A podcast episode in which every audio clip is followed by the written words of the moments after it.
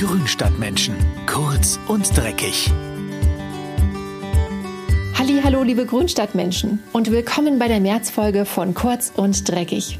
Ich bin Karina und quasi euer guter Geist bei der Gartenarbeit. Von mir bekommt ihr im Garten-Podcast regelmäßig praktische Pflanzentipps und Anleitungen ins Ohr geflüstert. Die Liste der To-Dos im Garten ist im Frühjahr ja ziemlich lang und es ist gar nicht so leicht, hier den Überblick zu behalten. Für die heutige Folge habe ich euch drei Themen rausgesucht, die ich sehr nützlich finde. Der Nutzgartentipp. Wer Brombeeren im Garten hat, sollte jetzt langsam aber sicher zur Schere greifen. Denn ein rechtzeitiger Schnitt hilft, die Brombeermilbe in Schach zu halten. Habt ihr noch nie gehört? Brombeermilben sind winzige Spinnentiere. Sie klettern im Frühjahr von den tragenden Ruten des letzten Jahres auf die Blütenknospen der Ruten, die jetzt wachsen, um es sich dort gemütlich zu machen. Ganz schön fies. Damit das nicht passiert, schneidet man spätestens im März alle alten Ruten bodennah ab. Zweige, die mindestens zwei Jahre alt sind, erkennt ihr leicht an ihrer braunen Rinde. Am Ende sollten nur fünf oder sechs kräftige grüne Jungruten übrig bleiben. Die bindet ihr dann an einem Rankgerüst auf. Die Seitentriebe werden bis auf zwei Knospen gekürzt. Und hier kommt noch ein extra Tipp. Nach dem Schnitt solltet ihr die Brombeeren rund um die Basis auf jeden Fall mit Kompost, Strauchschnitt oder dem ersten trockenen Rasenschnitt mulchen. Das imitiert nämlich den Waldboden, auf dem die Beerensträucher sonst wachsen und es tut den Pflanzen richtig gut. Das gilt übrigens auch für Himbeeren, Johannisbeeren und viele andere Beerensträucher. Der Balkontipp. Damit ihr zum Start in den Frühling etwas Bewegung bekommt, wie wäre es mit ein bisschen Kübelpflanzenfitness? Die geht nämlich so: Kübelpflanze raus, Kübelpflanze rein, Pflanze wieder raus und wieder rein und wieder raus und wieder rein. Diese Übung macht nicht nur euch fit, sondern auch die Pflanzen. Wärmeliebende Kübelpflanzen, die den Winter über drinnen gestanden haben, sollten nämlich jetzt langsam etwas frische Luft schnuppern. An warmen Tagen dürfen die Exoten gerne mal für ein oder zwei Stunden an einen geschützten Platz nach draußen. Übernachten dürfen sie dort aber noch nicht.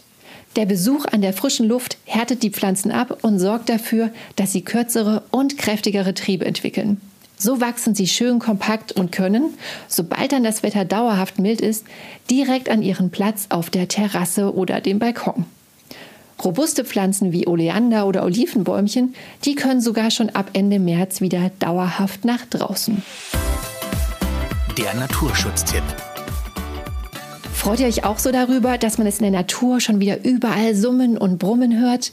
Bienen, Hummeln, Falter und allerlei andere Insekten sind bereits wieder unterwegs und suchen nach den ersten Nasch- und Nektarpflanzen.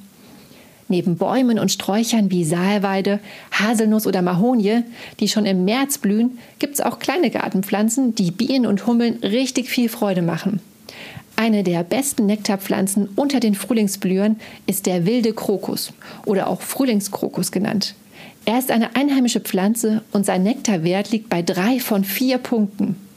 Auch Pollen hält der kleine Crocus vernus für hungrige Insekten bereit. Er präsentiert ab März ein hellviolettes und weißes Blütenbuffet. Aber Achtung, nicht alle Krokusse sind gleich wertvoll für die Tierwelt. Viele großblütige Hybriden des Gartenkrokus haben wenig bis gar kein Nektar zu bieten und können nichts weiter als nur hübsch auszusehen. Achtet also beim Kauf darauf, dass ihr Krokusse erwischt, die Bienenfutter im Gepäck haben. Ich wünsche euch ganz viel Spaß dabei, im Garten und auf dem Balkon wieder loszulegen. Damit ihr immer auf dem Laufenden bleibt, was gerade so zu tun ist, könnt ihr auch einfach den Grünstadt Menschen Podcast auf Spotify oder Apple Podcasts abonnieren. Das kostet nichts und bringt euch regelmäßig spannende und hilfreiche Garten, Pflanzen und Naturschutzthemen direkt nach Hause. Wem die 5-Minuten-Tipps zu kurz sind, der kann in den Links in den Show Notes die einzelnen Themen nochmal genau nachlesen. Per E-Mail oder auf unserem Instagram-Kanal erreicht ihr uns für Fragen und Ideen. Und damit sage ich auch schon Tschüss und bis zum nächsten Mal. Eure Karina.